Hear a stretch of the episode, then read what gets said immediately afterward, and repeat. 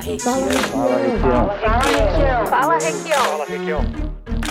Meus amigos, é a tendência popular agora na internet fazer a campanha digital. É a maneira mais fácil, mais rápida e mais barata de estar perto de você, eleitor. É um novo santinho, é um novo programa de televisão. Isso é normal. A internet tem tido um poder de influência cada vez maior.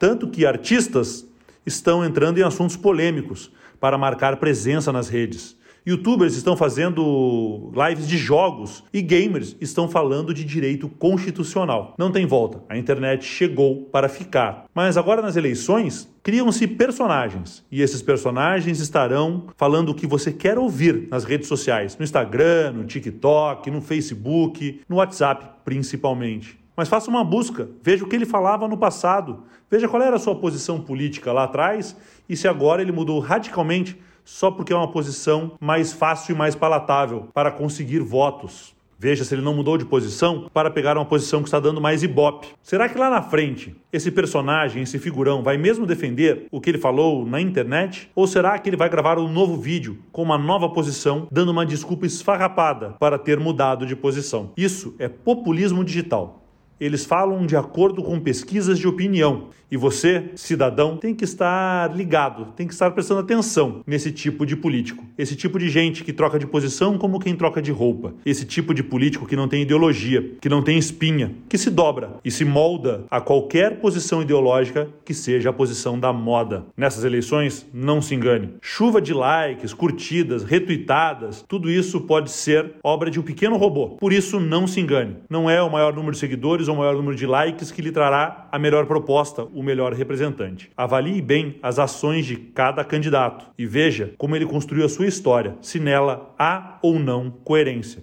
Se não há coerência, já bloqueie logo esse personagem das suas redes sociais. Preste atenção, pesquise, cheque as informações.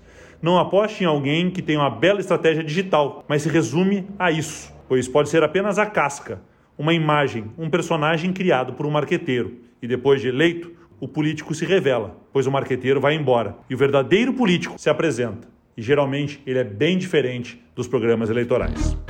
Fala, Requião. Fala, Requião. Fala, Requião. Fala, Requião.